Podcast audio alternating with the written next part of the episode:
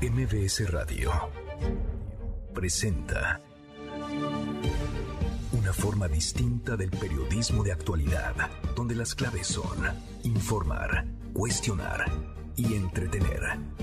Manuel López San Martín en MBS Noticias. Viernes, por fin es viernes, viernes 19 de agosto, la hora en punto movida.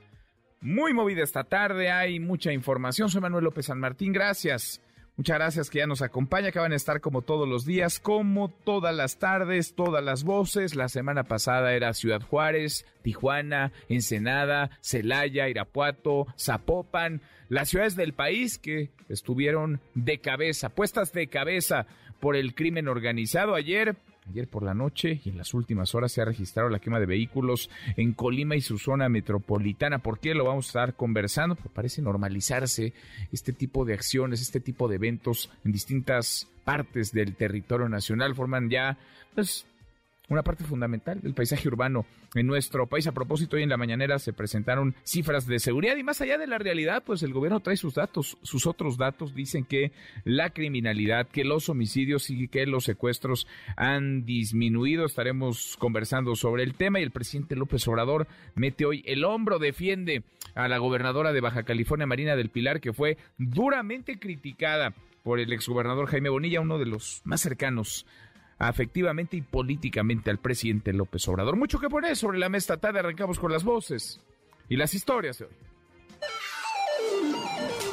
Las voces de hoy. Andrés Manuel López Obrador, presidente de México. Marina del Pilar fue electa de manera democrática por el pueblo de Baja California y es la gobernadora legal y legítimamente constituida. Además cuenta con nuestro apoyo. Luis Crescencio Sandoval secretario de Defensa Nacional. Y este delincuente tiene presencia en el estado de Colima, eh, del cual ya se tenía un trabajo importante por las instancias federales de inteligencia para poder eh, detenerlo, lo que se logró el día de ayer. Marina del Pilar gobernadora de Baja California. Hace una semana algunos cobardes quisieron asustarnos y se toparon con un brazo poderoso. Se encontraron con un pueblo uniformado. Rosa Isela Rodríguez, secretaria de Seguridad y Protección Ciudadana. En julio de este año el feminicidio bajó 51.7% respecto al máximo histórico de agosto de 2021.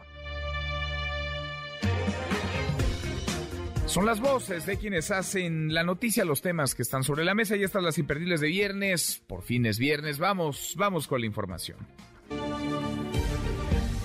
El crimen organizado vuelve a poner en jaque a una ciudad en nuestro país. Desde anoche y en las últimas horas se registró la quema de vehículos en Colima, en Colima capital y en su zona metropolitana. ¿Por qué? Es una reacción del crimen organizado porque ayer fue detenido aquí en la Ciudad de México José Bernabé Brizuela, la vaca líder del cártel independiente de Colima o los mezcales. Sin dar más detalles, la gobernadora de Colima, Indira Vizcaíno de Morena, dijo que había ya detenidos por estos hechos, se reunió con la mesa de seguridad en su estado y se activaron lo de siempre, se activan las alertas de riesgo, comienzan los operativos, se refuerza la seguridad, pero pues parecen parches nada más en una estrategia o inexistente o una estrategia que no da resultado ni tranquilidad. Mientras tanto, hoy a conocer cifras, cifras de seguridad en el país. El gobierno federal dice que la violencia está bajando. La voz de la secretaria de Seguridad y Protección Ciudadana, Rosa Isela Rodríguez, hoy en la mañanera que fue, por cierto, en Tijuana, Baja California. Les quiero decir con toda seguridad que estamos viendo los buenos resultados y que la pacificación del país se construye cada día. En relación con el homicidio doloso, mantiene la tendencia a la baja con una disminución de 12.8% en comparación con los máximos históricos de 2018 y es el julio, mm, el mes de julio más bajo desde hace cinco años. Eso dice la secretaria. Siguen optimistas con sus datos, con su realidad, con la narrativa, con las palabras, pero también ahí está Ahí están las estampas en distintas entidades del país, en diferentes ciudades, estampas de una violencia que alcanza niveles preocupantes, muy alarmantes, que roban la tranquilidad, la paz, la seguridad a millones de mexicanos. Por su parte, el presidente López Obrador lanzó esta pregunta hoy sobre las cifras de seguridad. Lo acaban de decir ahora, a ver si mañana aparece en los periódicos, en ocho columnas, de que en el mes de julio es el mes de menos secuestros desde que se tiene registro en el país. Es buena nota, ¿no? ¿Ustedes qué piensan? ¿Va a aparecer? ¿Va a aparecer o no va a aparecer? ¿Estará o no en las primeras planas? Pregunta el presidente López, López Obrador. En fin, ahí mismo el presidente respaldó a la gobernadora de Baja California, Marina del Pilar, tras las acusaciones de Bonilla, de Jaime Bonilla, de un arcogobierno en el estado. Esto dijo Bonilla. Lo que pasó en Baja California tenía que haber sido un arreglo previo de los carteles y en lo particular el cartel de Nueva Generación, de Jalisco Nueva Generación, donde le hizo un reclamo a la gobernadora en una manta inmensa con señalamientos particulares de su nombre y apellido, donde le dice que violó el acuerdo. El tema de Baja California es una falla gubernamental estatal, es una falta de oficio político de conocimiento de lo que estaba pasando. Duro Bonilla, esto contestó hoy el presidente López Obrador. Debemos de buscar la unidad. Le tengo mucho afecto a Jaime y le tengo afecto y le tengo respeto. Y puedo decir lo mismo de la gobernadora, ya lo dije. La considero una mujer buena, íntegra, con principios y el presidente de México la apoya y todo el gobierno. Que no haya duda. Aquí tenemos que ser fieles al pueblo y por encima del el interés personal, por legítimo que sea, siempre debe estar el interés del pueblo. Es lo que decía el presidente López Obrador esta mañana. En otro tema, Simón Levy, ex subsecretario de Turismo Federal, es prófugo ya de la justicia, tiene dos órdenes de aprehensión por los delitos de responsabilidad de los directores responsables de obra y por las amenazas, todos lo vimos, pateando, golpeando la puerta de su vecina, amenazándola, amagándola, amenazas contra Emma Yolanda Santos. En temas internacionales, la policía del dictador Daniel Ortega Nicaragua detuvo al obispo de Matacalpa, Rolando Álvarez, lo puso bajo arresto domiciliario en Managua. Es un crítico del gobierno, es jerarca católico, el jerarca católico de más peso detenido. Hasta aquí el resumen con lo más importante del día. Bueno, entre las muchas cosas que se dijeron en la mañana de hoy, la conferencia del presidente López Obrador, una, digamos, para el color llamó la atención. Ayer el expresidente Vicente Fox había propuesto a López Obrador, al presidente López Obrador, a través de Twitter, que se reunieran y que se tomara una fotografía los expresidentes Salinas, Cedillo, Calderón, Fox y, claro, el actual presidente López Obrador. No invitó, no incluyó en esta lista a Enrique Peña Nieto, quién sabe por qué, pero Fox no lo consideró. En fin, hoy le preguntaron al presidente López Obrador sobre esta propuesta, sobre esta invitación, reunirnos y tomarnos una foto juntos en lugar neutral. Demostremos que México es primero, escribió Vicente Fox ayer por la mañana. El presidente López Obrador le dijo, pues sí, invitado, invitados todos a Palacio Nacional. De eso queremos platicar con ustedes esta tarde a propósito de la sugerencia de Fox y de la respuesta hoy del presidente que acepte. Dice, los voy a invitar a Palacio Nacional a todos. ¿Qué mejor lugar, qué lugar más neutral que el Palacio Nacional? ¿Debe o no haber foto de los expresidentes todos menos Peña Nieto y el actual presidente López Obrador? ¿Sí o no? ¿Le serviría de algo? Opina arroba MBS Noticias, nuestro WhatsApp 5524 99125. Viene el teléfono en cabina 5166 1025. La hora con 10 pausa, volvemos. Hay mucho, muchísimo que platicar esta tarde. Continúa con la información con Manuel López San Martín en MBS Noticias. MBS Noticias con Manuel López San Martín. Continuamos.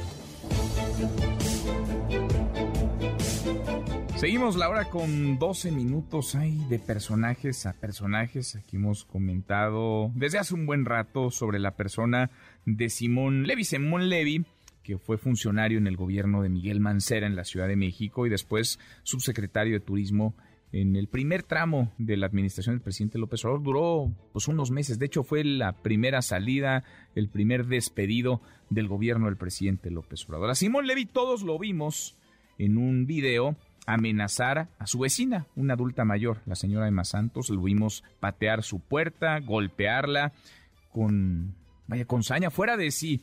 Pero resulta que golpear puertas, que amenazar personas, pues sí trae consecuencias y la Fiscalía General de Justicia de la Ciudad de México ha obtenido dos órdenes de aprehensión contra el exfuncionario después prófugo de la justicia. Platícanos, René Cruz. René, ¿cómo estás? Buenas tardes.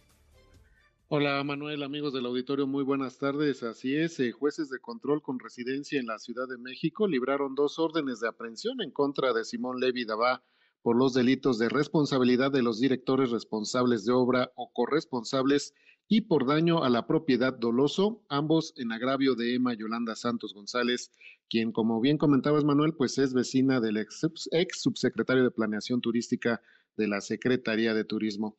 Eh, cabe recordar eh, que el 22 de noviembre del año pasado se difundió un video donde se observa a Levi Daba eh, pateando la puerta de un departamento propiedad de Santos González, quien denunció que el ex servidor público la amenazó de muerte por el incumplimiento de un contrato.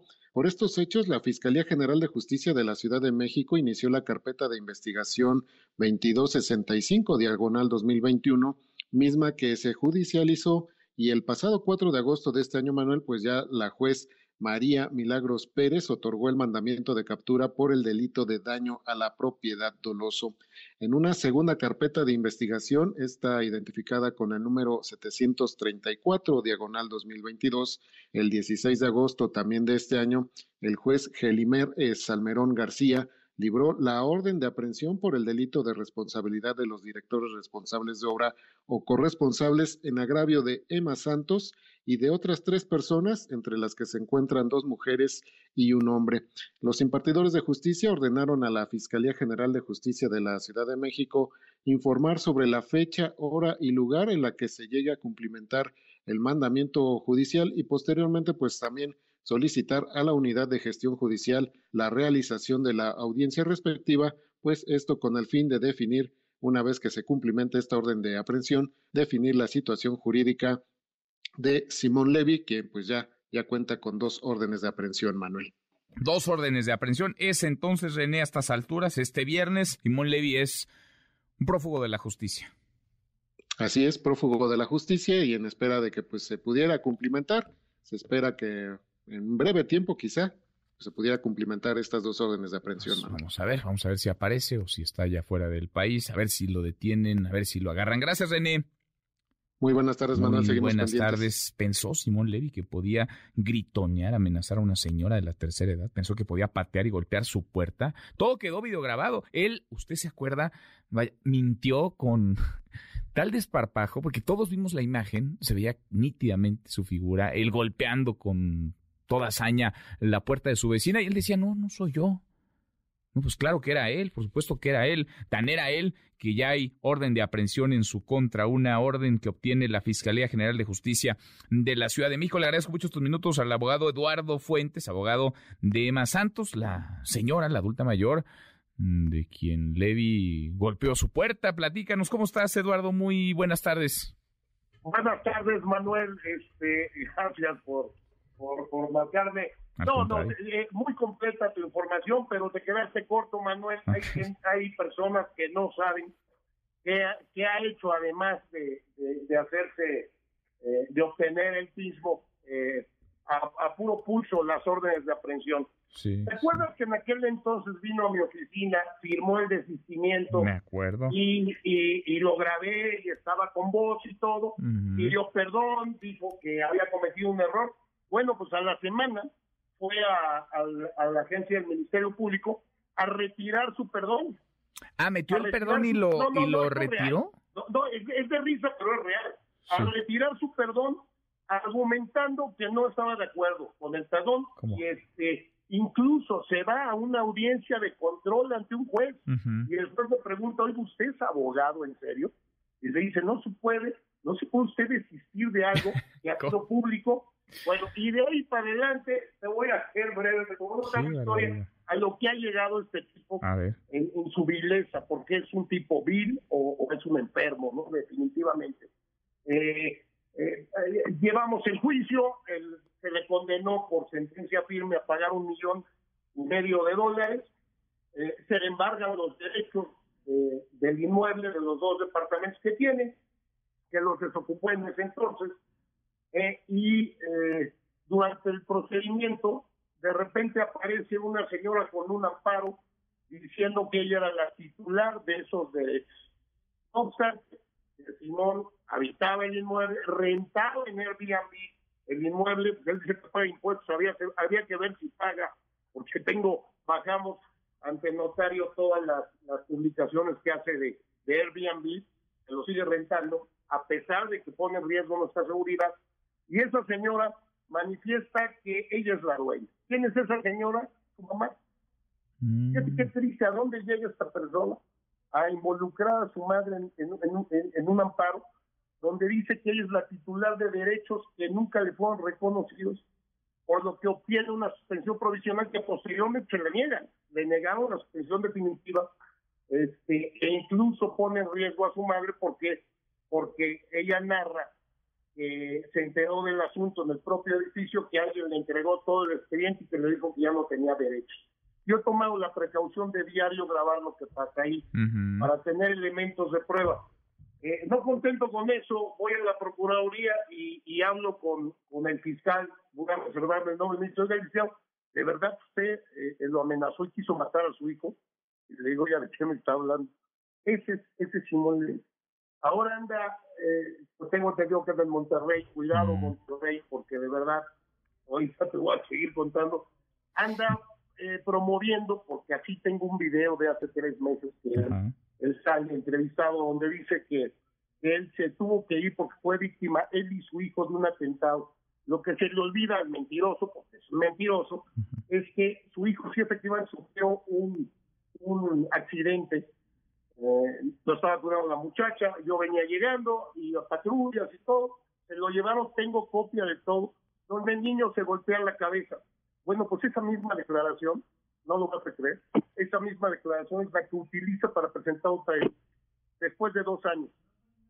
Después de dos años, y anda pregonando por todos lados, eh, insultando jueces, pidiendo que se le excusen, el motivo por el que le salen la orden de aprehensión las dos es que no se presenta Manuel. Entonces, el, tipo piensa que, que, él lo que cometió pues no es no es sancionable y que él les impune a cualquier, O sea, lo citó un juez y él no fue, él no llegó. No, no, no, no una, Manuel. Lo han citado cinco veces. ¿Y nunca ha ido? Excusado. Llegan las audiencias y los abogados se excusan, que se excuse porque es parcial. Mm. Este otro juez ya me tocó. No puedes tú escoger en las UGAS porque es, es conforme vaya el, rol de jueces. Pero a todos, pues, te, lo puedo mandar, es o no estoy al grado, al grado, Manuel, de, estupidez y de mentiroso de este tipo, que en una de las excusas dice que tiene COVID. Entonces el juez dice, bueno, pues si tiene COVID, señor, no nueva fecha. Es cuando se gira la primera orden de aprehensión. Y a los cinco días el que dijo que tenía COVID, en su narrativa en el amparo dice que estaba en un centro comercial en Monterrey, que lo empezaron a seguir propio de él, ¿no? que lo empezaron a seguir, él se percató que lo venían siguiendo y que eh, llegó la gente y le dijo, escóndete porque vienen por ti. Entonces pide un amparo en Monterrey y el juez obviamente le da la suspensión provisional, pero con la condición de que se presente y tampoco se presentó. En la segunda orden de, aprehensión jamás se presentó el señor en las audiencias manifestó yo construí, yo pagué, yo yo no soy responsable de, no le debo nada a la señora Sánchez. Bueno, él mismo confiesa y ahora dice que él no construyó. Y en toda su narrativa en, en la averiguación previa dice que él no construyó, ¿no? Mira, mira Manuel, de, de veras, soy enemigo del público, pero este tipo de verdad es, un enfermo, es un enfermo, es un mitómano. Te voy a contar otra, otra, pues, es, muy, es muy delicado. Déjame nada más para contextualizar, eh, Eduardo, porque creo que vale la pena. Estoy acá revisando las conversaciones que hemos tenido contigo, han sido varias. En algunos momentos nos decías, bueno, ya va a ser la audiencia, vamos a ver si llega. No llegaba Simón Levy.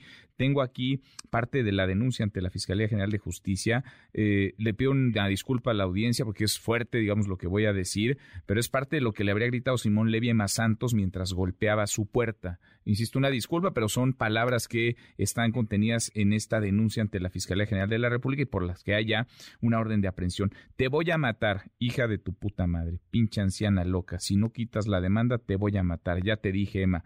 Abre y bueno, un sinfín de, de insultos. ¿Ya le pagó, por cierto, ya le pagó el millón y medio de dólares que le debe Simón Levy a Santos? No, no, no, no. Eh, eh, nos quedamos, es que eso es, otra historia que es muy, muy cómica. Aparece el amparo en ejecución, le niegan la suspensión este, eh, definitiva, obviamente se adjudica a Emma los derechos de, posesión que tiene, son derechos reales de posesión sobre el inmueble, y ahora acabamos de pedir ya la, la, la que nos pongan en posesión material. El juez consideró que no, que nos podía poner en posesión virtual, la apelamos. Los jueces, Manuel, porque este se queja mucho, ha, ha presentado quejas contra jueces de distrito. Ha pedido que los jueces de control de las UGAS en, el tribunal se excusen porque eh, no le hacen caso, eh, no les hacen decidimientos de audiencia. Hemos diferido la audiencia en cada proceso siete, ocho veces, hasta que ya los jueces pues, dijeron se acabó. Se acabó porque ahora dices que tienes COVID y a la semana estás en un centro comercial o eres un irresponsable que anda contagiando o, mentiste, ¿no? O mentiste. Eh, no, ya rematamos los derechos, queda un saldo, hay otras denuncias.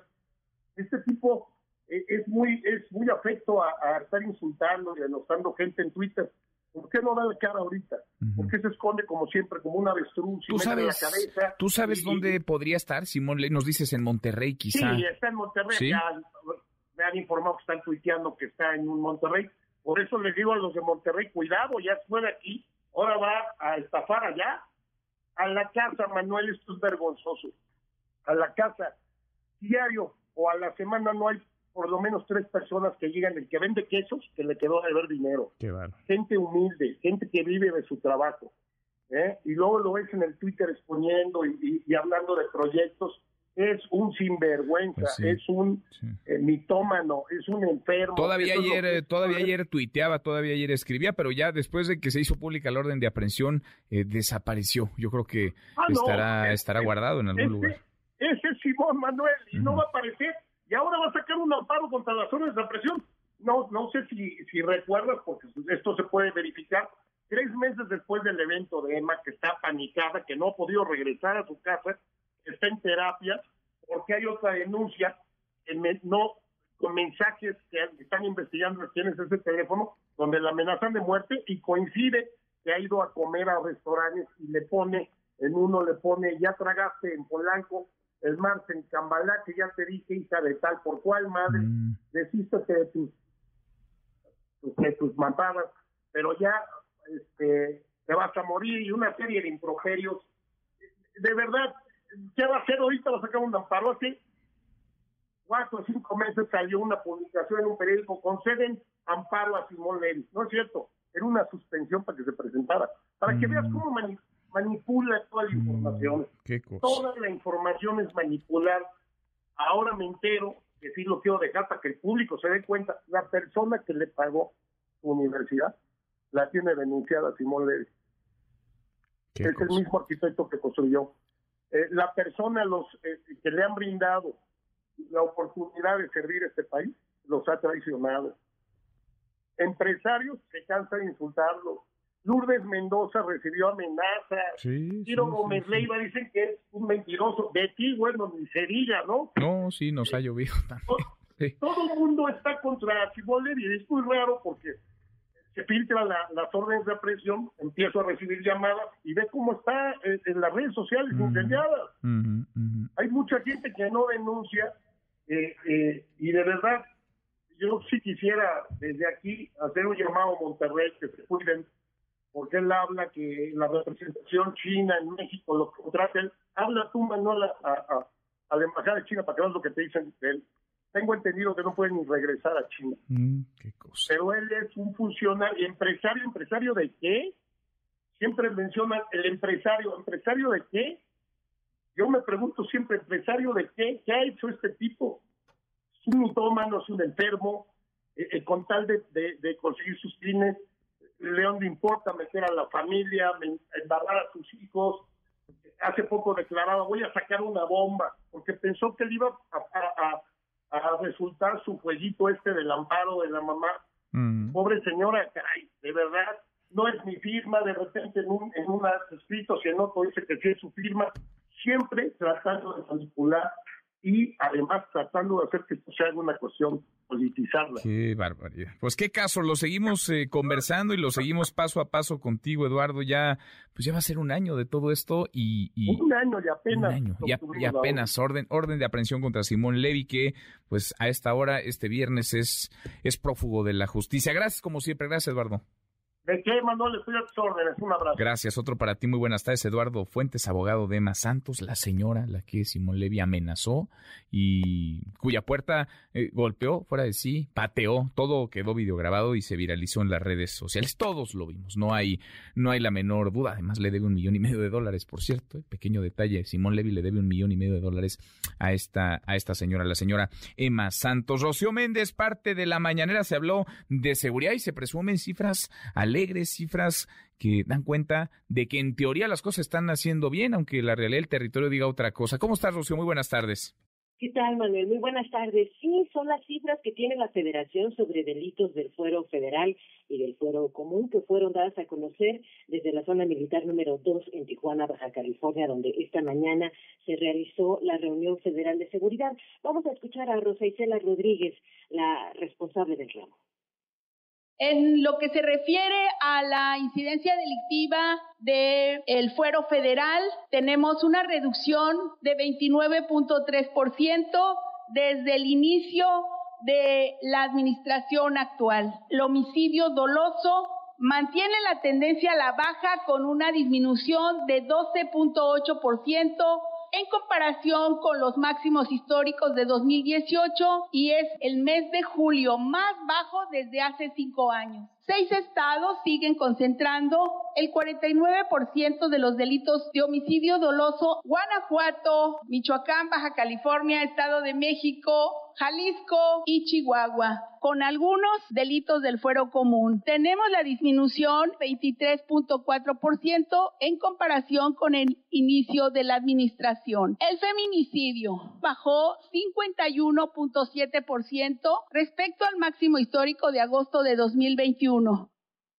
Por su parte, el almirante Ojeda Manuel, el secretario de Marina, destacó la recaudación y también acciones de seguridad en aduanas. Escuchemos los interiores en la Ciudad de México, en Pantaco y en el aeropuerto recaudación que se ha hecho hasta la fecha, 362 eh, mil, millones. El aumento con respecto a los años anteriores, de enero a junio, del 13%. Y las aduanas marítimas e interiores aportan un 58% del total de la recaudación. Tenemos 1.500 elementos desplegados. En migración, inadmitidos, 4.471 personas. Personas detenidas por diferentes delitos, 19 y el robo de maletas no ha existido ni una maleta extraviada. Manuel, parte de lo que se presenta esta mañana allá en Tijuana. Bueno, gracias, muchas gracias, Rocío. Buenas tardes. Muy buenas tardes, cuentas alegres. Los otros datos, pues, que en teoría abonarían a la narrativa de que la estrategia, si es que le podemos llamar así, de seguridad del gobierno del presidente López Obrador está dando resultados. Por otro lado está pues la terca realidad del paisaje urbano de los bloqueos, de los quema de vehículos, establecimientos, homicidio indiscriminado de civiles que se han registrado en los últimos días. Así las cosas. Segunda emisión. Manuel López San Martín, en MBS Noticias. Estados Unidos tiene mucho capital, tiene mucho mercado, lo mismo que Canadá, pero no tienen fuerza de trabajo. Eso se tiene en América Latina, en el Caribe, y no es poca cosa. No se puede crecer sin fuerza de trabajo. El mismo papel, la misma importancia que tiene el capital, esa misma importancia la tiene el trabajo. Entonces, ¿por qué no complementarnos? ¿Por qué no integrarnos respetando nuestras soberanías? Parte de lo que decía ayer el presidente López Obrador en un foro, un foro en el que participó a la distancia, foro de CELAC, hablando de la relación con Estados Unidos, claro, también con Canadá. Fue más allá todavía el presidente señaló, hay que convencer a los gobernantes de Canadá y de Estados Unidos de cambiar la política que se ha impuesto de predominio, de hegemonía, de querer intervenir en los asuntos internos de otras naciones. Siempre jaloneada la relación con nuestros vecinos del norte, pero útil y necesaria de este lado de la frontera y también del otro. Gabriel Guerra Castellanos, querido Gabriel, qué gusto escucharte, ¿cómo estás? Mi querido Manuel, muy buenas tardes. Muy buenas tardes. ¿Cómo ves las palabras, las declaraciones del, presidente López Obrador? Que vaya, no es nuevo, pero se dan en el marco de todo este proceso que ha comenzado ya de consultas, de consultas sobre el tema particular energético, en donde Estados Unidos y Canadá acusan que México estaría pues yendo más allá, estaría transgrediendo lo, pactado, lo firmado en el TEMEC, Gabriel. Mira, querido Manuel, primero te diría, eh, las disputas comerciales en el marco del, primero del TLC, ahora del TEMEC, son una cosa eh, común, normal, que, que, que tenemos que entender como parte del mecanismo. Es decir, qué bueno que se den esas disputas. ¿Por qué? Porque hay reglas claras. Es un poco como, eh, pues llámalo un partido de béisbol o una pelea de box en que tienes un ring, en que tienes un referee, en que tienes eh, obligaciones de los peleadores y al final del día siempre será mejor eso que una riña callejera. Entonces, no me alarma demasiado la parte de las disputas y de hecho, te diría yo, bueno, es una buena señal, me parece lo mínimo indispensable, pero es una buena señal que el gobierno mexicano hasta el momento ha señalado que está eh, jugando dentro de esas reglas. En ningún momento el gobierno ha dicho no salimos o no vamos a respetar la resolución o lo que fuere, ¿no? Eh, al mismo tiempo, México ha promovido también sus propias quejas. Y fíjate qué curioso, Manuel, para ver cómo, cómo se politizan y cómo se contaminan estos temas. Eh, hace algunos meses el presidente Biden anunció una serie de apoyos para vehículos eléctricos eh, producidos y fabricados en Estados Unidos. Una acción claramente violatoria del TIMEC. Eh, México y Canadá se inconformaron. Eh, finalmente Estados Unidos dio marcha atrás. Y acá todo mundo lo celebró como que fuera una señal del compromiso con el tratado. Pues es lo mínimo indispensable, de nuevo. A veces ellos violan, a veces nosotros, a veces los canadienses, o por lo menos hay quejas al respecto y mucho de esto se resuelve en la mesa de negociación. Que esa es la buena noticia, ¿no? Que esa es la buena noticia, que tengamos los, los mecanismos, que todos los países se ciñan a ellos y que en unas ganes, en otras pierdas, pero que se puedan vertir, digamos, las posiciones de cada uno en una vía institucional. Esa es la buena noticia. Esa es la buena noticia. ¿Cuál es la mala noticia? Que se está politizando, que se le está subiendo el volumen de todas partes eh, porque le está subiendo el volumen sin duda el presidente de la República y el gobierno de México, pero también el embajador de Estados Unidos en México, que siempre ha sido bastante locuaz, eh, pues ahora con sus declaraciones acerca de la seguridad y las inversiones, yo creo que eh, alguien debería recordarle al embajador Salazar cuál es la prioridad en sus funciones y me parece que no es la de ser eh, una estrella mediática. Creo que embajador que es altamente mediático pierde eficacia, se coloca en riesgo y eh, arriesga también eh, a generar tensiones y meter ruido en la relación. Creo que lo que dijo acerca de la violencia y la amenaza a las inversiones, pues me parece que es desafortunado, aunque sea cierto, Manuel, no es el papel de un embajador y yo, eh, yo he sido diplomático, no de carrera, pero he sido diplomático muchas veces.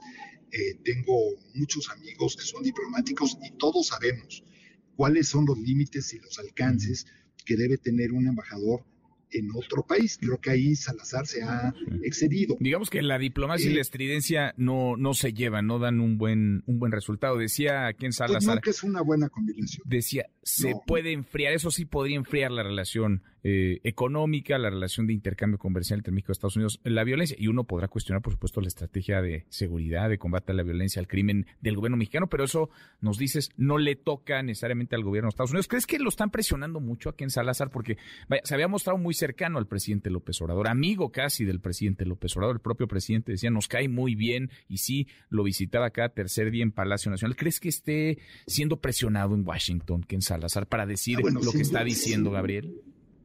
Mira, no sé si para decir lo que está diciendo. Creo que desde hace rato eh, que empezaron a salir eh, notas en el New York Times, tú recuerdas, las, eh, las comentamos incluso aquí en este espacio, se lo están grillando claramente a Ken Salazar, la gente del Departamento de Estado, que está nerviosa, celosa, molesta porque tiene el vínculo directo con el presidente del observador y vínculo directo con la Casa Blanca. Eso nunca les gusta en el Departamento de Estado, es natural.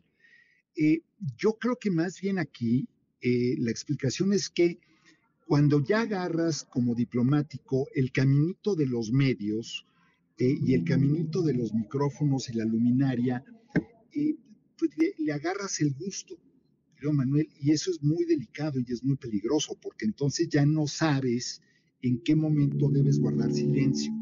Eh, insisto, no es que no exista un problema de seguridad en México, por supuesto no existe. Tú y yo lo sabemos, lo hemos dicho en distintos espacios, en nuestras, eh, tú en tus espacios informativos, yo en otros, yo en mi cuenta de Twitter, eso nadie lo niega. Ahora, le corresponde Imaginémonos al embajador de México en Estados Unidos saliendo a eh, hablar acerca de la violencia policíaca en Estados Unidos o de las acciones del FBI contra Donald Trump. Pues, evidentemente estaría fuera de lugar. Creo que aplica la misma regla porque la diplomacia tiene eso de, la reciprocidad. Entonces, bueno, no puedes eh, usar una regla tú y pedir una diferente para, este, para ti.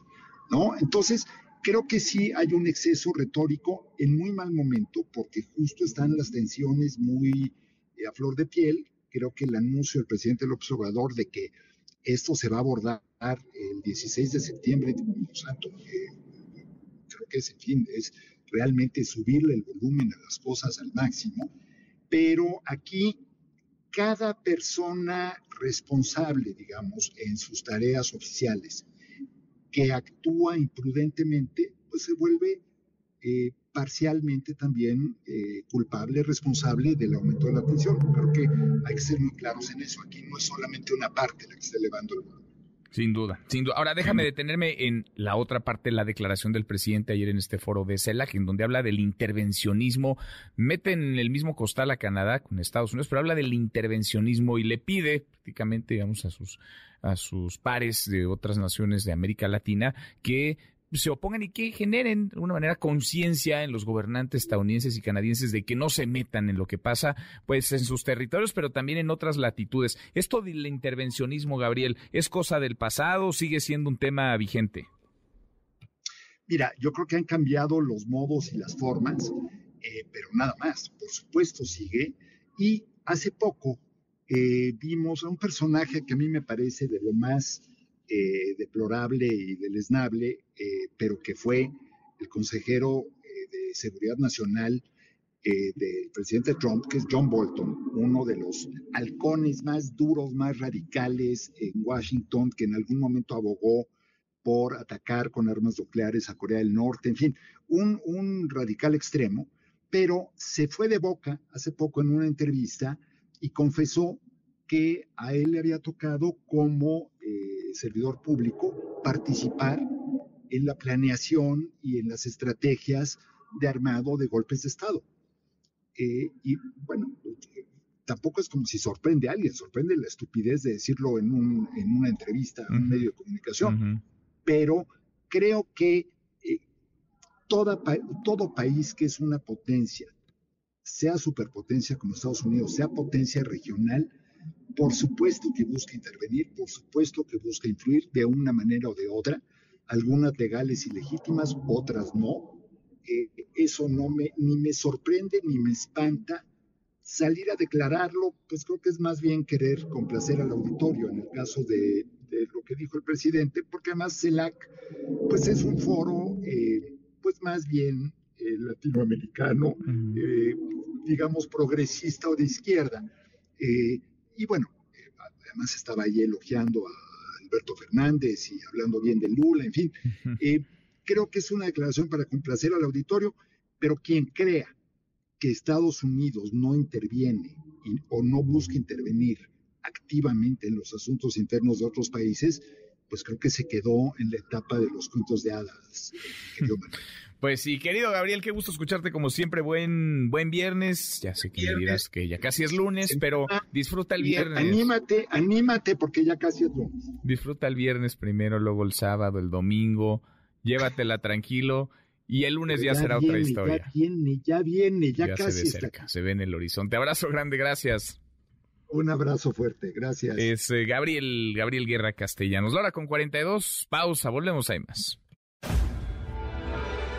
Continúa con la información con Manuel López San Martín en MBS Noticias. Ya estamos de regreso. MBS Noticias con Manuel López San Martín. Continuamos. Los numeritos del día. Citlali Sáenz, Citlali, qué gusto, qué gusto saludarte, ¿cómo estás?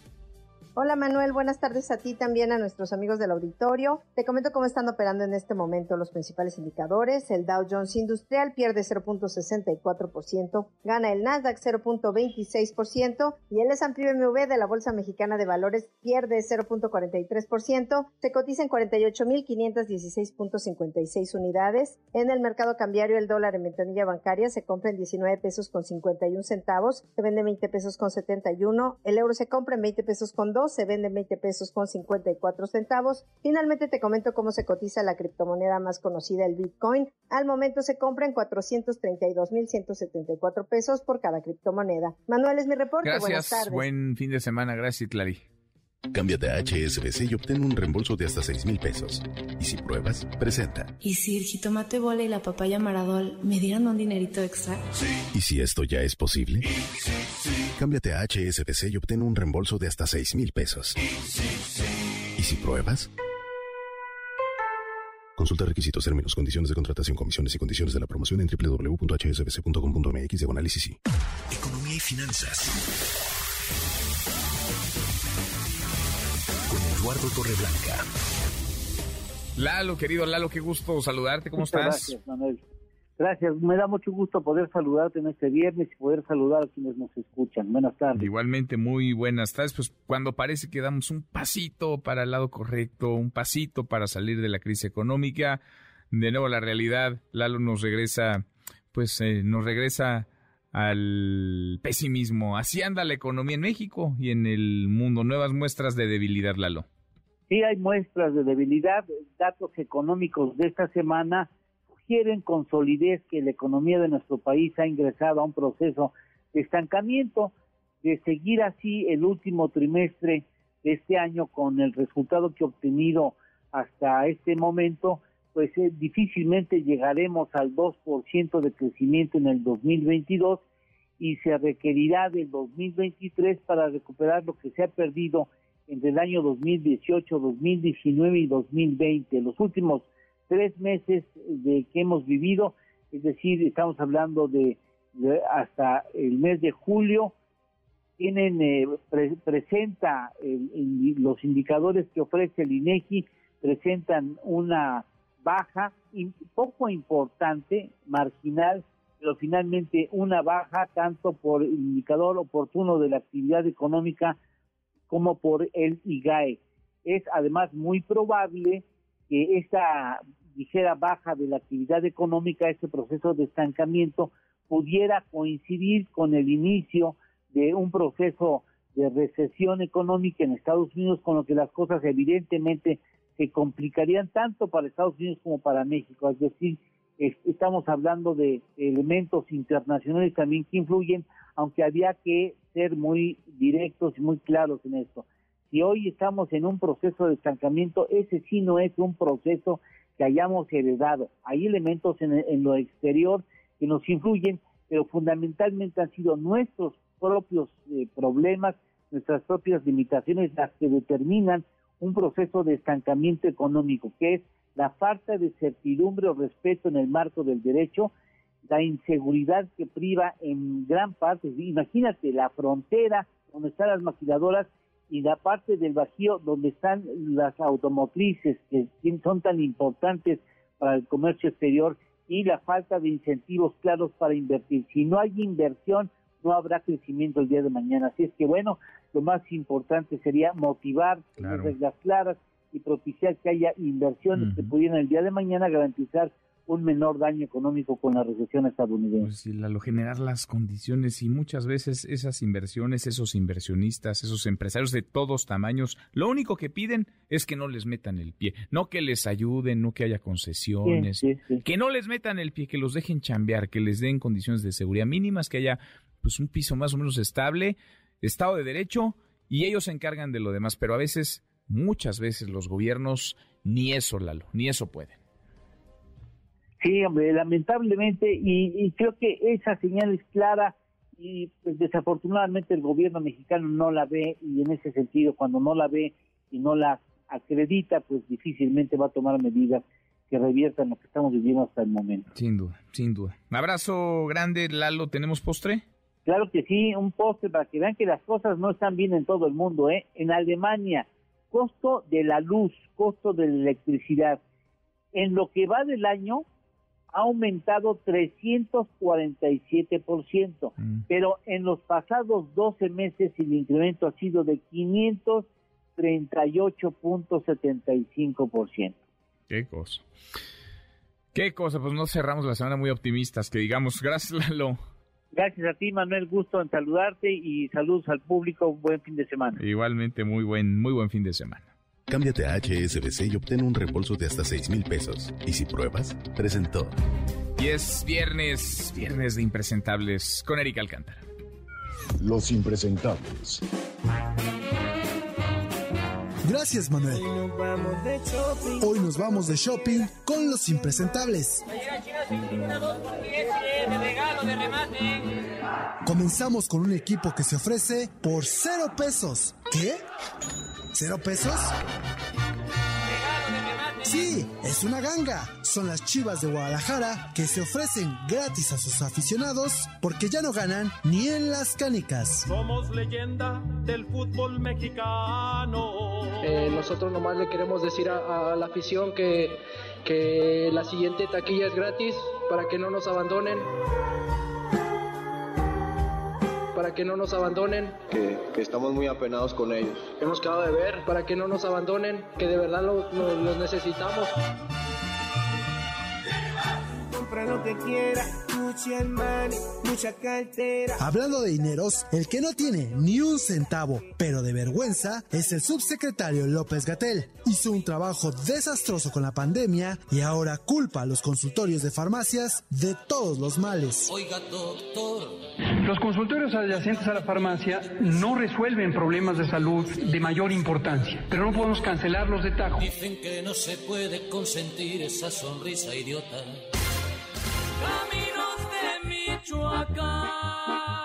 Y terminamos nuestras compras con unas enchiladas carísimas de Páscuaro.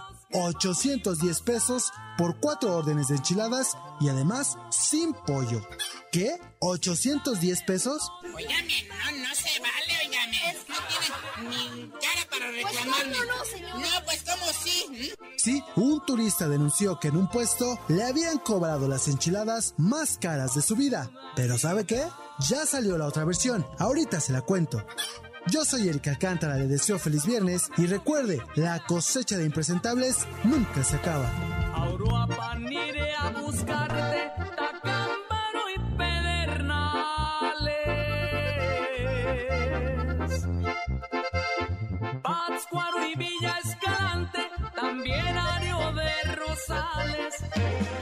Mi querido Eric, Eric Alcántara, qué gusto saludarte, ¿cómo estás? Muchas gracias, Manuel, aquí de regreso. ¿De regreso? ¿Recuperado ya? Ya, ya estamos ¿Al, ¿Al 100%? Con un poquito todavía de tos de las secuelas, pero muy, muy, muy leve, muy tranquilo. Qué bueno, qué bueno que estás acá, Eric. Oye, a ver, nos dejaste picado con esto último. ¿Qué pasó con esa historia de las enchiladas? Las enchiladas carísimas de Páscuaro. Ajá. Pues resulta que un turista denuncia que le cobran 810 pesos por cuatro órdenes de enchiladas La Profeco se puso las pilas, fue a revisar. Alguien también, un reportero, se puso las pilas, fue a preguntar. Y que no, que las enchiladas cuestan 75 pesos, que no se sabe de dónde sacó o esa sea, le querían ver, literalmente le querían ver la cara de turista. La cara de turista. Pero además... Cuestan 75 pesos la orden. 75 Y se llevó cuatro órdenes. Serían sin pollo, entonces ¿de qué eran los enchiladas? Pues no se sabe. ¿Nomás la tortilla ya o qué? La tortilla y con un poquito de salsa. 75 pesos, no 810 como pues dice el turista. Y además hay otra parte de la historia. ¿La quieres escuchar? A ver. A ver. Lo que pasa que aquí el turista vino a consumir y lo que no le pareció a él fue el precio de las enchiladas y no solamente consumió puras enchiladas, también consumió otros alimentos que fueron corunas, gorditas y atoles y el buñuelo, lo que pasa que al momento del precio a él no le pareció dijo que era una injusticia como ellos venían de otra ciudad de México y decía que allá le daban su orden de enchiladas a 20 pesos bueno, pues necesitamos que haya un panel de controversias para un caso como este, el de las enchiladas, ¿sí? Un caso de relevancia nacional, de importancia nacional. Y luego, ¿cómo se va a dirimir esta diferencia? Porque están en posiciones muy encontradas, están polarizados los ánimos. Pues digo que resulta que, que la Profeco ya fue a revisar y todo quedó en que le pidieron a los puestos que por favor pongan los precios a la vista para que sean cuentas claras, para que no haya sorpresas de que... Y pues la recomendación, si te vas a sentar en un lugar, llegas, preguntas los precios pues y ya vas a la ya, segura. cuentas claras, ¿no? Ya tú sabes si pides o no. Ya uno come tranquilo. Exactamente. Ya tú sabes si pides o no tus enchiladas. Qué cosa. Bueno, ahí está la trama de las, de las enchiladas. Qué historia. Bueno, pues ahí nos cuentas en qué termina. Oye, y Hugo López Gatel. Pues, ¿qué pensará López Gatel? Que la gente va a estos consultorios que están a un costado de las farmacias porque es muy buena la atención, en el sector de salud público porque son muy eficaces, porque te dan la cita muy rápido, porque hay todos los medicamentos. Pensará que es porque hay enorme calidad en los servicios de salud pública o por qué creerá que va la gente a los consultorios. Pues dice el clásico, si ya saben cómo es, ¿para qué lo invitan a pues las conferencias? ¿Para qué le, dan un micrófono? ¿Para qué, ¿Para qué le dan espacios a, ¿Qué ganas de declarar necedades? Porque además estos consultorios que él critica son lo que tienen a la mano, lo que tenemos a la mano millones de mexicanos cuando nos enfermamos. Pues es lo que está pues más cerca. Porque... Pues y además hay que decirlo, ¿eh? muchos son muy buenos. En algunos están los médicos que también trabajan en el sector salud. Claro. O en otros eh, consultorios de manera particular quizá. Pero vaya, no se puede meter en la misma canasta a todos, no se puede acusar a todos de, de ser, como él decía, eh, productos del engaño. Claro. Está hablando del hombre que es el rey del engaño. López Gatel es el rey del engaño y ahora señala a los consultorios de farmacias de engañar a la, a la población. Como dice el clásico, seguro se mordió la lengua. Sí, pues sí, y le, sigue sangrando desde hace dos años por lo menos. Eric, gracias, muchas, gracias. Eric Alcántara, como todos los viernes, con sus impresentables. Tres para la hora, pausa, volvemos, hay más.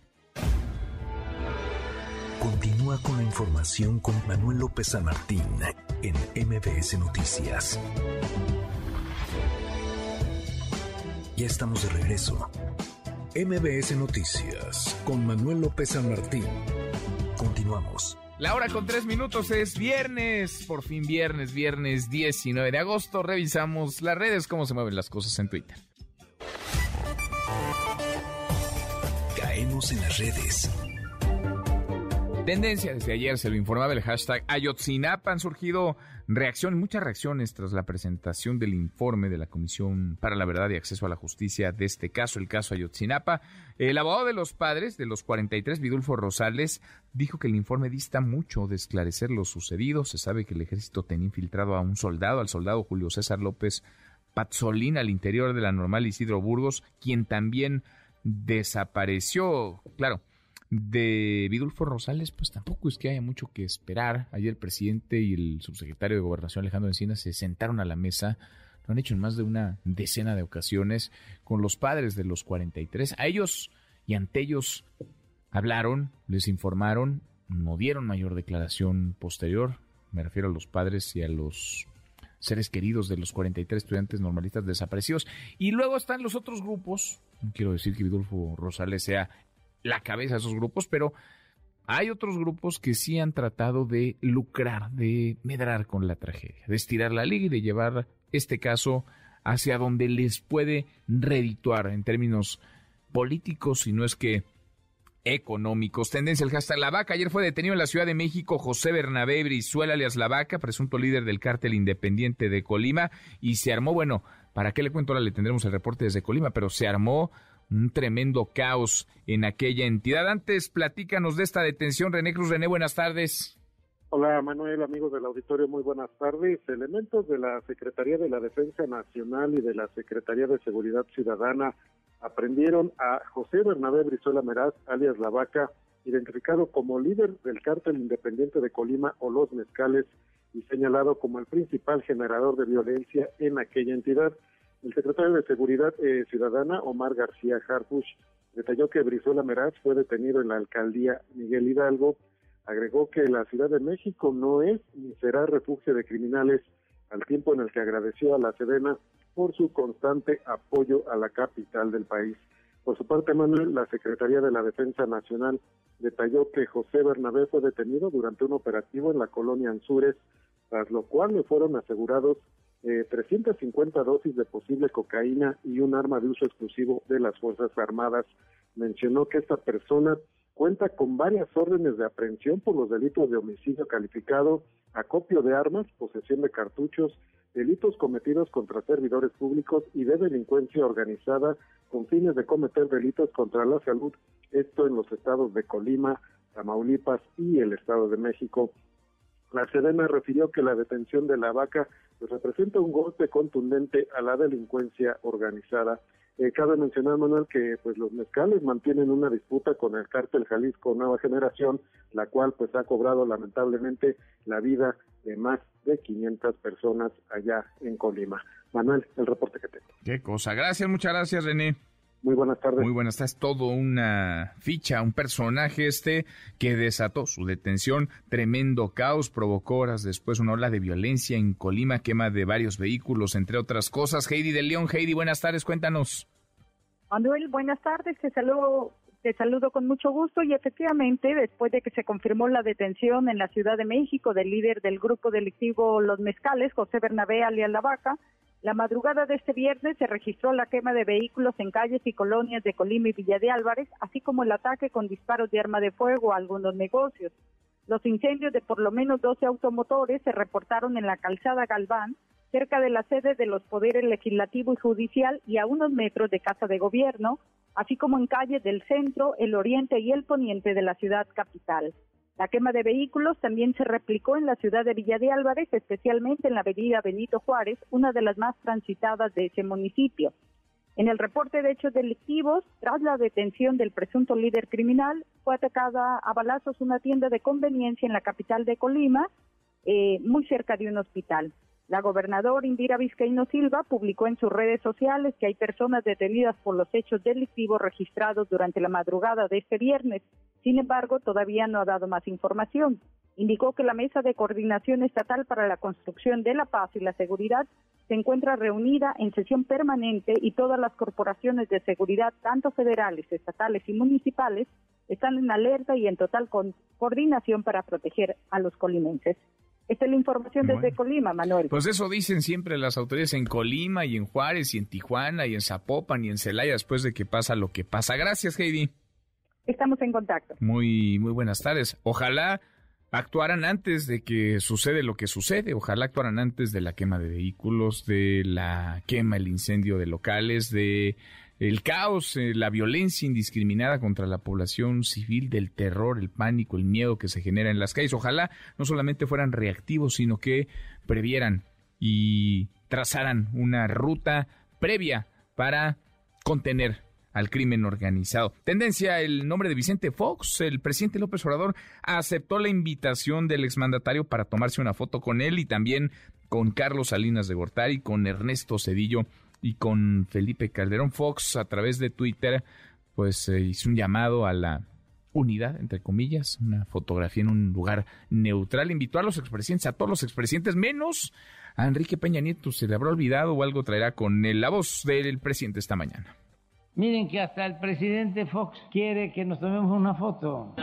Este, sí, cómo no, cuando se pueda. Lo invito a Palacio, a los demás, a todos, que vayan allá. Los invito, los invito, a todos, a todos. Es que él invitó, sí lo invitó. Lo que pasa es que él también se invitó. Entonces está doblemente invitado. Y claro, si quiere estar ahí, los invito a Palacio.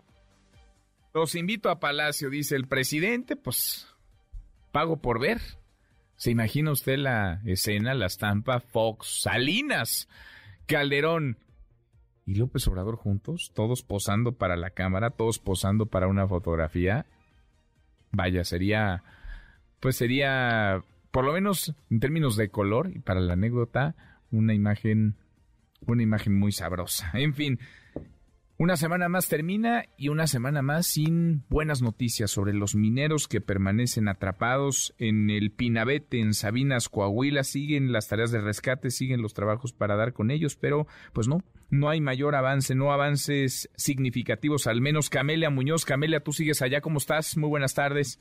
Hola Manuel, muy buenas tardes para ti, para el auditorio. Pues te informo que en esta ocasión eh, ya se han unido a estas labores algunos mineros voluntarios que están participando en estas cuadrillas de apoyo para realizar distintas labores que permiten eficientar las tareas de extracción de agua en los pozos donde están atrapados desde el pasado 3 de agosto los 10 mineros que elaboraban en Agujita en este municipio de Sabinas. Uno de ellos es Reinaldo Rodríguez, quien es parte de este grupo de mineros voluntarios y también es cuñado de Mario Alberto eh, Cabriales, perdón, uno de los mineros que quedó bajo el agua y dijo que esperan que pronto bajen los niveles de, líquido, para poder rescatar a sus familiares. Hemos encargado de checarlo, la descarga de los domos para que se a parar, a avisar inmediatamente a los supervisores. Eh, el día, cada dos horas estamos recorrido y en la noche también igualmente, para la noche. Es una cuadrilla que andamos aquí voluntarios. Manuel, los familiares aún esperan un milagro sobre el paradero de los, de los mineros, pero ante todo desean pues encontrarlos pronto. Esto fue lo que dijo Reinaldo Rodríguez. Dios hace milagros y esperamos que así, sea. Hasta que no los captemos, vamos de aquí.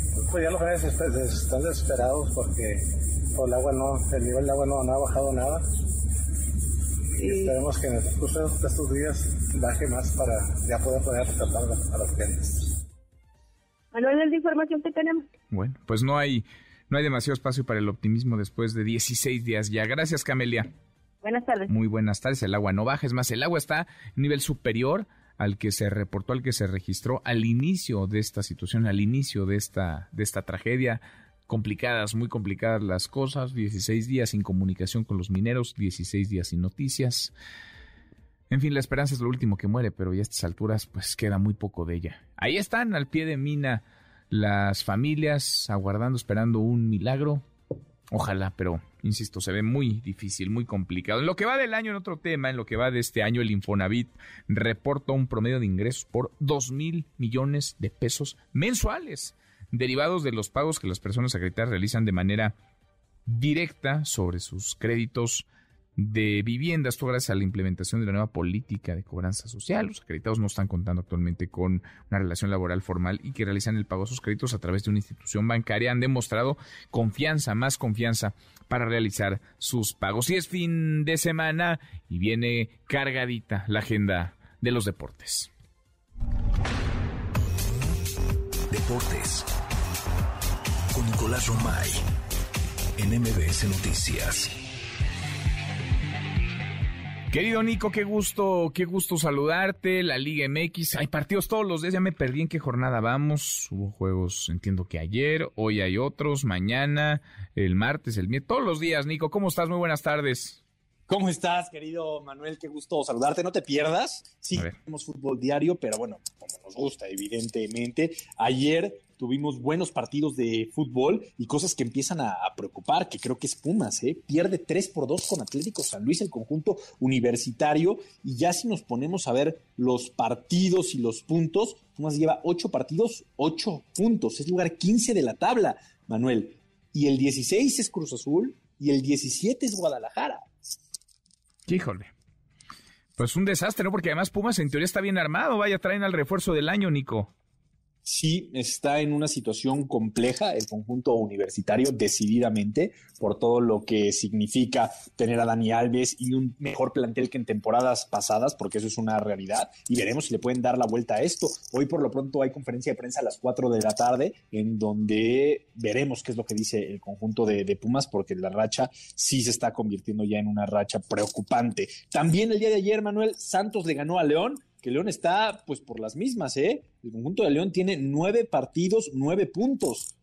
No es común en León, la verdad es que León es un equipo que, que se mantiene siempre siendo sólido y constante y en esta temporada no lo está haciendo. No, no lo está haciendo. Ahora, ya podemos ir más o menos, Nico, perfilando qué equipos sí traen con qué y otros no, o es muy temprano aún en el torneo mexicano. No, yo creo que ya a mitad del torneo nos queda claro, Manuel, que un Toluca, un Monterrey, un Tigres ya demostraron que están para cosas importantes. Después le podríamos poner un signo de interrogación a Cholos, a América, a Santos incluso. Hasta Necaxa me atrevería, Manuel. Hasta Necaxa. ¿Por qué hasta Necaxa, Nico? ¿Por qué hasta ya Necaxa? hasta el puesto 7. Ah, bueno. hasta el puesto 7. Ah, bueno. ¿no? Pero creo que a Necaxa también, que por cierto, hoy contra Chivas, 7 de la noche, creo que lo pusieron a propósito para que lo pudieras ver. Ah, de 7 a 9, Necaxa contra se Chivas. Los agradezco, se los, se los valoro mucho. Chivas que no ha ganado, Nico, seis empates. Dos perdidos, seis empates. Bueno. Ocho partidos, seis puntos. Pues a ver si no gana hoy, ¿eh? Híjole, Manuel. Imagínate que el primero que gane sea contra Necaxa. me dolería, pero también me daría gusto por las Chivas, Nico. Bueno, pues veremos hoy, es uno de, de, los partidos de la jornada. También mañana tenemos Querétaro Cholos, Atlas Puebla, Tigres contra Rayados, clásico regio, buen partido de fútbol, esperamos. Juárez Mazatlán, América contra Cruz Azul, también muy buen partido. Estadio Azteca, América contra Cruz Azul. El domingo, Pumas Santos, San Luis Toluca y Pachuca contra León. A ver, ¿cuál dirías que es el juego de la jornada, Nico? Yo creo que eh, por el clásico regio, por lo que significa el Tigres contra Monterrey, aunque también el América Cruz Azul puede ser buen partido, aunque Cruz Azul no anda para nada bien. No, no, no. Taquillero el, el, el Cruz Azul América, taquillero, pero el Monterrey, el Rayados eh, Tigres es el 2, el 2 y 3, más toda la pasión que despierta el clásico regio, claro. Sin duda alguna. Oye, Manuel, y de buenas noticias, mañana. A ver Tottenham contra Wolverhampton y Raúl Alonso Jiménez va a tener actividad, está al 100%, ya viajó con el equipo, así que recuperado Raúl Jiménez, lo cual es una muy buena noticia. Qué bueno, qué, qué bueno. Platicamos esta semana lo del Tecatito, bueno, necesitamos a todos los demás. Fíjate, hay, actualizaciones de lo del Tecatito, Manuel, ya lo operaron el día de ayer, salió bien la operación, fue muy buena operación, pero necesitamos uno o dos días de que le hagan estudios y de que vean cuánto tiempo va a tomar realmente la rehabilitación. Luce muy complicado que pueda ser menos de cuatro meses. Esa es la verdad. Qué difícil, qué difícil, porque para el Mundial faltan, pues, ¿qué? ¿Tres meses? Tres meses, sí, parecería complicadísimo, pero bueno, esperemos que sí. Bueno, ¿tú cuándo te vas a Qatar, Nico? El mismo día que tú.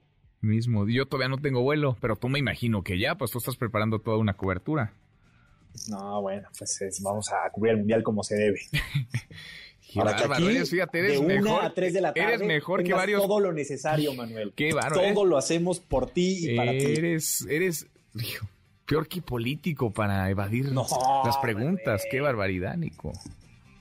Peor que político. Nada más he escuchado, digamos, esa habilidad, esa tenacidad para agarrar por otros rumbos muy tempranito todos los días en Palacio Nacional. Nada más. ¿eh? Aquí se cumple y tendrás una cobertura fantástica de Qatar. Bueno, bueno, bueno. No, no das detalles de tu agenda, Nicos. La guardas con sigilo. Pero bueno, está bien. Oye, si hoy terminara el torneo mexicano, entonces quedaría fuera, a ver, las Chivas, Cruz Azul y Pumas. Fuera, ya no digamos de la liguilla, que pues no existe, no es como esta etapa, esta fase final. 12 se meten y ninguno de los tres está entre los 12 mejores. Es correcto. Pero estamos a la mitad y sabemos que hay permisos en la Liga MX. Hay permisos. Pues con permiso, Nico, los vemos en un rato.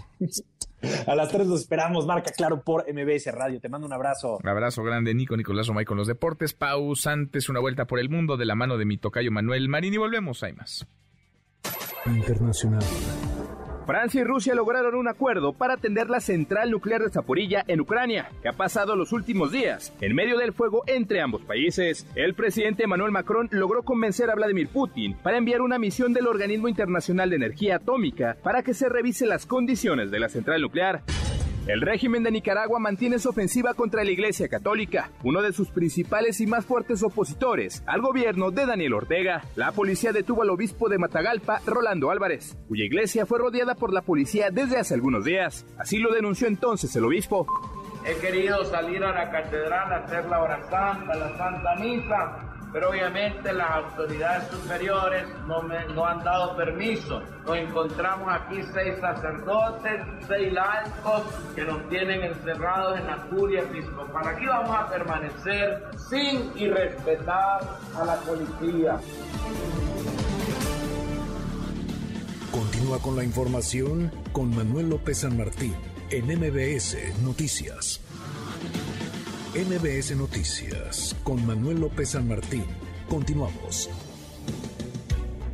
Seguimos, casi llegamos a la media hora con 23. Ayer se presentó un informe, el informe de la Comisión para la Verdad y Acceso a la Justicia del caso Ayotzinapa, un informe que da cuenta, lo decía el propio subsecretario de Gobernación, el subsecretario de Derechos Humanos Alejandro Encinas, da cuenta de que pues no hay visos de que los estudiantes, de que los jóvenes, de que los 43 normalistas estén con vida. Eso sí, hay un montón de órdenes de aprehensión, un montón de señalamientos contra autoridades, lo mismo a nivel federal durante el gobierno Enrique Peña Nieto que estatal y local. Hoy habló del tema el presidente López Obrador, más de la mañanera Rocío, Rocío Méndez. Buenas tardes otra vez.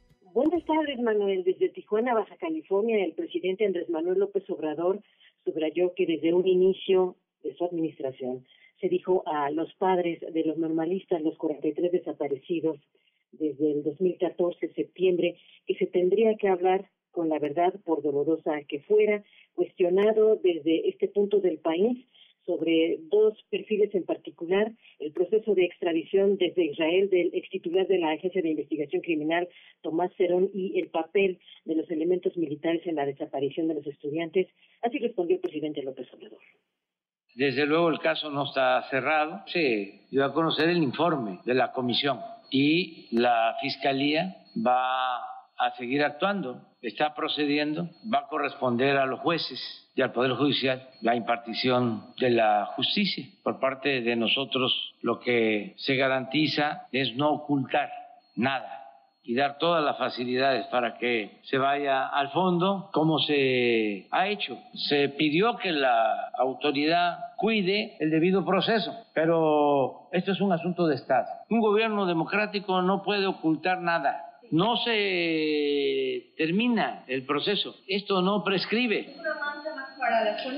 Yo siento que la actuación de malos servidores públicos no significa el mal funcionamiento de una institución, más si se hace el deslinde y se castiga a los responsables. Se afecta a una institución cuando se ocultan las cosas. Dar a conocer la verdad fortalece a las instituciones y castigar a los responsables.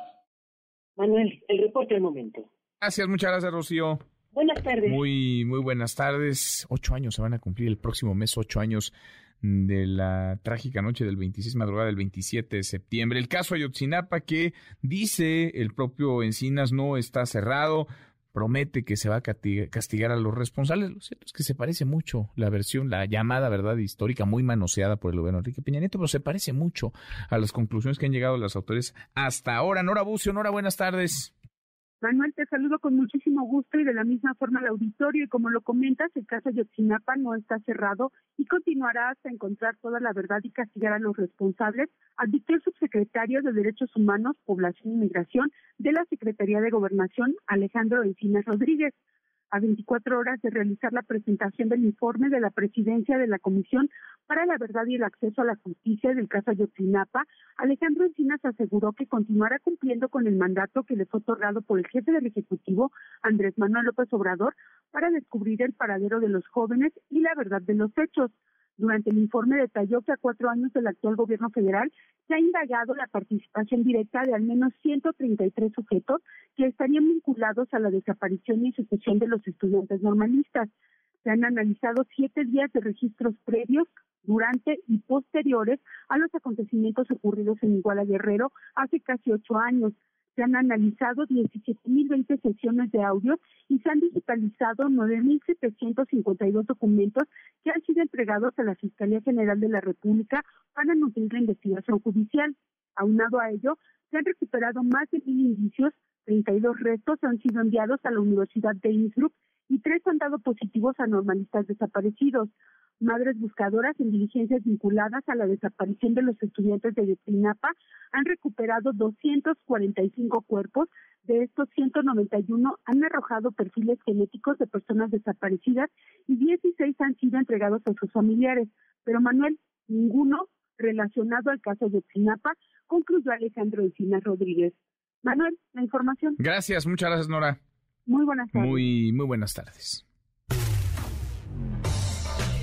MBS Noticias, la opinión de Ezra Shabot. Ezra, querido Ezra Shabot, qué gusto, qué gusto saludarte. Ya está el caso Ayotzinapa y conclusiones que no sé qué tan novedosas sean, no sé si al contrario soporten la llamada verdad histórica, una verdad que se construyó, que se vendió, que se informó durante el gobierno de Enrique Peña Nieto. ¿Cómo lo ves, Ezra? Ocho años se van a cumplir el próximo mes del caso Ayotzinapa. Así es, Manuel. Buenas tardes, buenas tardes al auditorio. Estamos ante pues eh, un evento catastrófico, digamos, en términos históricos de la realidad mexicana del cruce del crimen organizado con mm, lo que podríamos llamar la colaboración de autoridades y ahí es mm, lo que pues se discute hasta qué nivel participaron estas. Hay que recordar que eh, los grupos eh, ligados a los padres de los desaparecidos, eh, insistieron en la teoría del llamado crimen de Estado. Y esto el propio gobierno de López Obrador lo sustentó. ¿Qué es un crimen de Estado? Es pues una articulación de una intención de gobierno, de gente que establece claramente la el objetivo de eliminar, de matar específicamente a determinado grupo en beneficio de algo o alguien un crimen de Estado, se dice, por ejemplo, cuando se habló del caso Kennedy en los Estados Unidos, se hablaba finalmente de un crimen de Estado porque había una conspiración. y cuando se termina investigando esto, más allá de que hay por supuesto, muchísimas interpretaciones, ahí hay libros especialistas de todo tipo con una u otra versión. Lo que finalmente Alejandro Encinas ahora concluye es que, pues, eh, salvo la presencia por ahí de este militar infiltrado, dicen, en las fuerzas, eh, en las eh, dentro del, del, grupo de estudiantes. En, recordemos en eh, pues estos centros de adoctrinamiento que son estas universidades o estos eh, eh, espacios de eh, rurales donde las doctrinas radicales marxistas maoístas se imponen como método digamos de influencia ideológica sobre los estudiantes y se les utiliza como elementos para moverse para presionar para llevarlos de un lado a otro. Ahí están los presidentes municipales, los abarca como tal todavía como pues parte de esta lucha, esta, esta guerra entre eh, pues eh, bandas, distintas bandas que incluso pueden llegar hasta los Estados Unidos en el tema específico pues del eh, contrabando de, heroína y de, drogas mucho más fuertes eh, como tales. Lo cierto es que hasta donde llega la investigación, Manuel, y hasta donde el presidente López Obrador quiere cerrarla, no le da mucho margen de maniobra porque mientras más pasa el tiempo, por supuesto, la única realidad que tienen en la mano es que los estudiantes fueron asesinados y fueron desaparecidos y que si están en el basurero de Cocula, si fueron eh, extraídos, pues, ahí no hay ya posibilidad de modificar la realidad. El problema es eh, encontrar las culpas y creo que eh, esto que quedó como un símbolo de una tragedia o un símbolo de una carnicería, porque fue lo que finalmente ocurrió esa noche allá en Iguala, y no hay la posibilidad ya de obtener o de sacarle mayor jugo político. Y por eso es que se dice, cerremos esto, que las autoridades judiciales establezcan lo que tienen que establecer, si es que hay alguna otra responsabilidad, pero por lo pronto ni se quiere tocar al ejército, por supuesto, y menos en las actuales condiciones, ni tampoco se puede extrapolar a autoridades eh, que en su momento pudieron tener algún tipo de responsabilidad. Y en ese sentido, pues mejor se trata de empezar a cerrar el caso, como sucede comúnmente con la justicia mexicana. Pues sí, en donde hay, hay muchos implicados que seguramente la librarán y hay inocentes que ya la han pagado o la pagarán sin necesariamente tener vela en ese, en ese entierro. Por lo pronto, Ezra, no podemos dejar de lado todo lo que se lucró, lo que se ha lucrado y se sigue lucrando desde hace ocho años con este caso. Una tragedia por donde se le vea, una tragedia que retrata una profunda descomposición en las instituciones encargadas de procurar impartir justicia, la infiltración del crimen organizado, pero ¿cómo se ha lucrado con este, con este tema? Así es, porque finalmente cuando se convierte el tema, cuando el tema de Ayotzinapa se convierte en un elemento político con una fuerza enorme, que es algo así como el fin, dicen, del gobierno o el principio del fin del gobierno Peña Nieto. Y cuando eso lo conviertes en una bandera de lucha política, ya no importa qué les pasó, qué no les pasó, quiénes son los responsables, es quién tiene que pagar por esto o cómo se tiene que manejar. Hoy lo que le toca al gobierno de López Obrador es terminar el asunto y cerrarlo.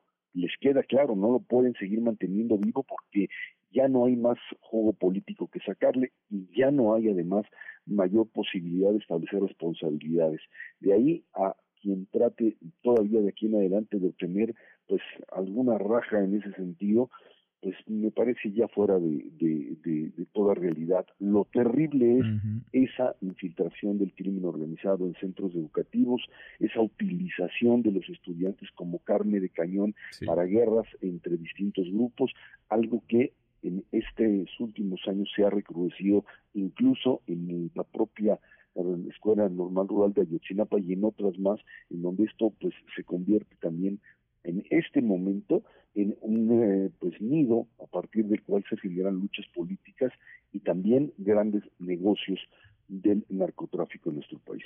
Oye, Ray, por último, la sangre fría de quienes alimentaron la idea de que los estudiantes estaban vivos, ¿no? La sangre fría de quienes eh, se subieron en esta, se montaron en esta tragedia y repitieron una y otra vez, vivos se los llevaron, vivos los queremos, después de ocho años, vaya, es, es imposible que esto, que esto suceda, pero híjole, cómo también ahí estuvo el lucro. Es eh, algo impresionante como ante una ganancia política este, una, una situación en donde se sabe a priori que no hay posibilidad de que alguien haya sobrevivido a ese tipo de masacre, lo puedes utilizar. El poder político justifica cualquier cosa, la manipulación de los hechos y, por supuesto, el intento de aventar el lodo de un lado a otro, de responsabilizar en un momento al ejército, responsabilizar en un momento determinado a determinados grupos y lo que queda claro es cómo me protejo yo y cómo culpo al otro en algo que el Estado mexicano sigue manteniendo, y eso es lo más grave, Manuel, sigue manteniendo como elemento para la procuración y partición de justicia. Los ayotzinapas se siguen repitiendo en distintos lugares del país porque pues finalmente dan, generan un enorme capital político para aquel que lo sabe manejar. Qué cosa, qué tema, qué horror. Ocho años, ocho años y pues prácticamente la historia se cierra como sabíamos desde hace mucho que terminaría. Esra, abrazo, buen fin de semana. Gracias, buen fin de semana a todos. Esra, Esra Chabota, sí, el caso Ayotzinapa. Palora con 35. Alberto Zamora, platícanos porque, a ver, habló la jefa de gobierno de una eh, investigación, una supuesta red de corrupción en el registro civil de la capital del país. Alberto, buenas tardes. ¿Qué tal, Manuel? Muy buenas tardes. Así es, la jefa de gobierno, Claudia Sheinbaum, anuncia pues que ya está en marcha un proceso para combatir la corrupción al interior del registro civil y de otras instituciones como el registro público de la propiedad, donde aún se están desarrollando investigaciones. En conferencia de prensa destacó que el operativo que se realizó en locales aledaños a las oficinas ubicadas en Arcos de Belén forman parte de una investigación que se lleva a cabo desde hace varios meses. Explicó que se detectó una red de corrupción donde están involucrados funcionarios de la institución y también personas que operan afuera de las oficinas centrales. Escuchemos.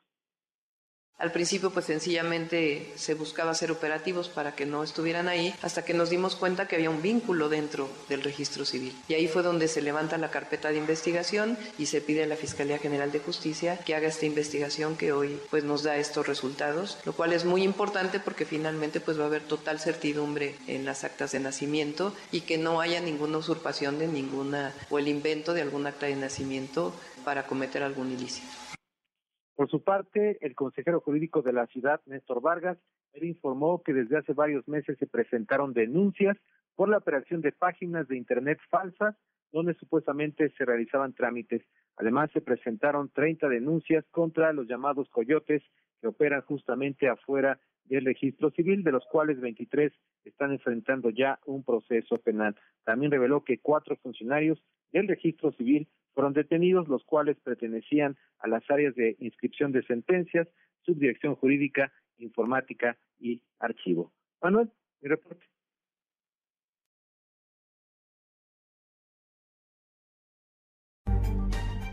Alberto Zamora con lo que nos decía sobre el registro civil. Ya hay pues detenciones a propósito del tema Hatsiri Magallanes. Hatsiri, buenas tardes. Así es, ¿qué tal, Manuel? Muy buena tarde. La Fiscalía General de Justicia de la Ciudad de México anunció este viernes ya la detención de servidores públicos del registro civil y también gestores de los denominados coyotes que están acusados por los delitos de falsificación de documentos, ejercicio ilegal del servicio público y también asociación delictuosa. Derivado de trabajos de gabinete y campo por más de siete meses, personal de la Fiscalía identificó a estos servidores públicos en posible contubernio con estas personas que se ostentaban como gestores, que se dedicaban al tráfico de influencias, así como a la falsificación o alteración de documentos como actas de nacimiento, actas de matrimonio, de defunción, pasaportes, títulos, así como cambios de nombre y de nacionalidad en ese contexto, el vocero de la Fiscalía Local, Ulises Lara López, detalló esta tarde que estas personas operaban dentro y fuera de la oficina central del registro civil en complicidad con los servidores públicos para facilitar y también agilizar algún trámite de documentos oficiales,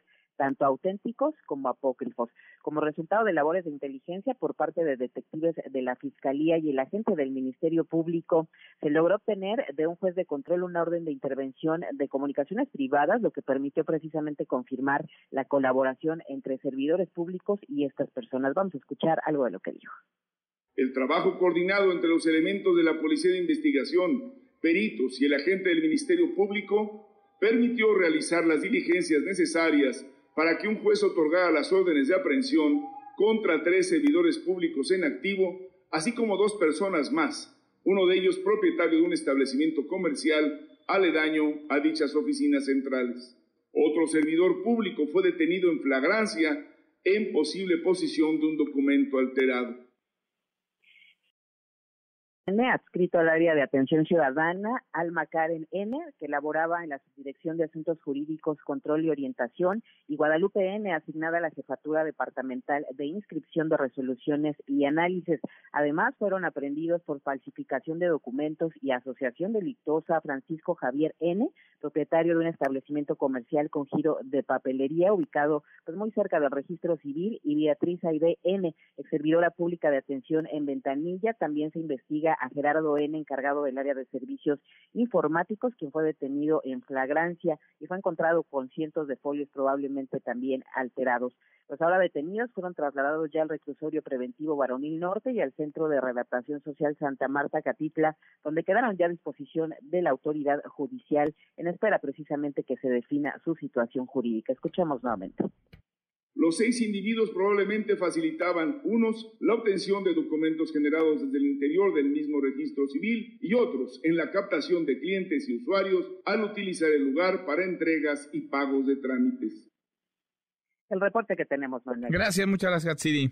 Buenas tardes. Muy buenas tardes. Pues ahí estaría esta red, esta supuesta red, delitos de falsificación de documentos, asociación delictuosa ligados a funcionarios públicos, servidores públicos en el registro civil. A propósito de temas capitalinos, René Cruz, René, qué choque este, muy aparatoso además en Insurgentes Norte. René, buenas tardes.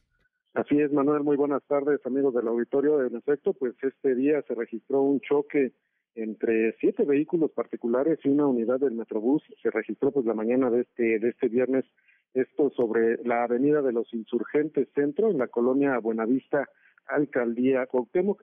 Los cuerpos de emergencia, Manuel, informaron que pues tras este percance eh, seis personas resultaron lesionadas y elementos del Escuadrón de Rescate y Urgencias Médicas eh, pues laboraron para rescatar a dos personas que quedaron atrapadas en una camioneta eh, color rojo Manuel, eh, por cierto que esta camioneta fue eh, precisamente, de acuerdo a los primeros reportes, fue la que pues ocasionó este, este, choque múltiple en esta avenida de los insurgentes y es que de acuerdo con estos reportes esta unidad que era eh, conducida por una persona mayor de 70 años iba a exceso de velocidad precisamente circulando sobre el carril confinado del Metrobús. Al llegar a una de estas estaciones pues la unidad del servicio de transporte público pues hizo alto a lo cual pues el conductor de esta camioneta a color rojo no logró frenar, eh, trató de esquivar eh, la unidad para precisamente evitar este choque, sin embargo pues en esta maniobra eh, se impactó con una camioneta que transportaba frutas y verduras y esta a su vez pues se impactó contra las otras unidades, lo que ocasionó este este choque múltiple. En tanto, el Metrobús informó que pues por estos hechos el servicio en la línea 1 se ofreció eh, de forma provisional de Indios Verdes a San Simón y de El Caminero a Reforma, mientras que las estaciones eh, Manuel González, eh, El Chopo, Revolución y Plaza de la República pues se vieron afectadas en la prestación del servicio debido a los trabajos que realizaron los cuerpos de emergencia para tratar de, esta, de auxiliar a estas personas que quedaron atrapadas en esta unidad, las cuales pues, se informa que fueron trasladadas a el Hospital Magdalena de las Salinas. Asimismo, pues también este, se menciona que pues otras personas eh, fueron lesionadas y diagnosticadas como, polito, y contundidas sin que pues ameritara mayor atención médica. Pues así las cosas, Manuel, este choque que se registró este día en el Metrobús debido a esta imprudencia de este conductor que iba a exceso de velocidad conduciendo en el carril confinado del Metrobús, Manuel. Qué cosa. Pues sí, muy aparatoso. René, gracias. Muy buenas tardes. Varios heridos entonces en Insurgentes Norte por la imprudencia de, de una persona, de un conductor. Cuarto para la hora, pausa, volvemos, hay más. Continúa con la información con Manuel López San Martín en MBS Noticias. Ya estamos de regreso. MBS Noticias con Manuel López San Martín. Continuamos. En MBS Noticias, la doctora Diana Cover. Diana, qué gusto, qué gusto saludarte como todos los viernes. ¿Cómo te va? Muy bien, muy buenas tardes, Manuel. Muy, muy buenas tardes. Los niños y la economía, Diana, tienen que saber, los niños deben saber de economía. ¿Tú cómo lo ves? Mira, Manuel, justo la semana pasada, ¿no? Platicamos del dinero en la pareja. Hoy, como seguimiento, propongo que hablemos justo de esa pregunta que haces, de los niños y la manera que perciben las finanzas. Un día próximo, además, serán adultos y la idea es que no lleguen siendo analfabetas económicos. Esa es un poco mi propuesta, ¿no? Es sorprendente cómo varios estudios demuestran que las actitudes hacia la pobreza, la desigualdad y la movilidad social surgen justo durante la infancia. Vivimos en tiempos de ansiedad económica donde las familias se centran cada vez más en su economía doméstica y los menores se verán influenciados por estas dinámicas que con frecuencia, Manuel, adquieren un, trasfondo emocional. Desde la primera infancia toman conciencia de la posición social y económica de su familia en relación a los demás. También son consumidores, no olvidemos esa parte. La publicidad los bombardea con juguetes nuevos, ropa, videojuegos, etcétera. Y toda la oferta va seguida de la frase que cada vez se repite más, cómpramelo. Sin duda entienden que para tener ese objeto en contra ¿no? Es en contraentrega de algunas monedas o billetes. Y aquí es donde entra el concepto de, de la economía ingenua. Es decir, ¿qué entienden los niños de economía? Pues fíjate que en el 2005 se les pidió a menores de entre 10 y 15 años que explicaran el sentido de los impuestos. ¿Por qué? Y sobre todo, ¿para qué sirven? Fueron muy, muy pocos los que pudieron decir algo sobre el tema. Esto es preocupante, ¿no? Existe la creencia popular que la pobreza es responsabilidad del pobre, que asegura que cualquiera, hasta el más indigente, puede ser millonario, solo y siempre trabaje duro. Este razonamiento concluye que aquellos que no logran salir de la pobreza son responsables de su situación, pero todos sabemos que eso no es así. En una circunstancia de pobreza juegan muchos otros factores que tendemos a negar. Para explorar esto a través de, la lente de la economía ingenua, preguntaron a varios niños sobre el tema. Los más pequeños no respondieron, solo dijeron que una persona es pobre porque no tiene dinero. Se comprobó en otro estudio de MISFI que los niños a los que se les dio algo de información sobre movilidad económica lograron definir la pobreza como un estado difícil de cambiar. No culpaban a los pobres por su situación económica, es decir, los niños entienden si se les explica bien y con claridad ¿no? este, este asunto de la economía.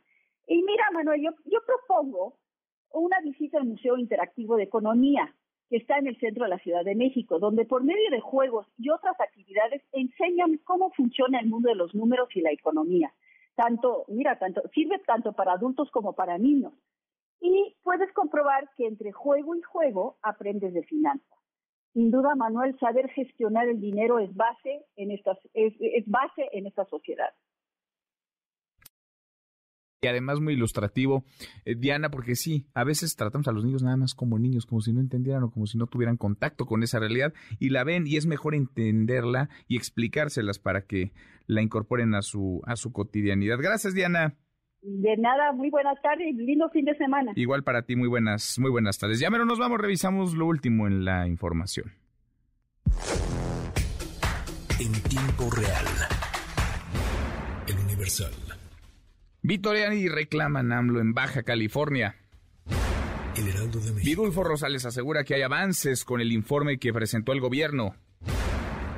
El Shakira primo del Chueco es vinculado a proceso. MBS Noticias. Tribunal niega amparo a Billy Álvarez, expresidente de la cooperativa Cruz Azul. El país. Rusia presiona para aumentar la inestabilidad de las fronteras en la Unión Europea. Estados Unidos envía más armas a Ucrania para contraatacar. Con esto cerramos, con esto llegamos al final. Gracias.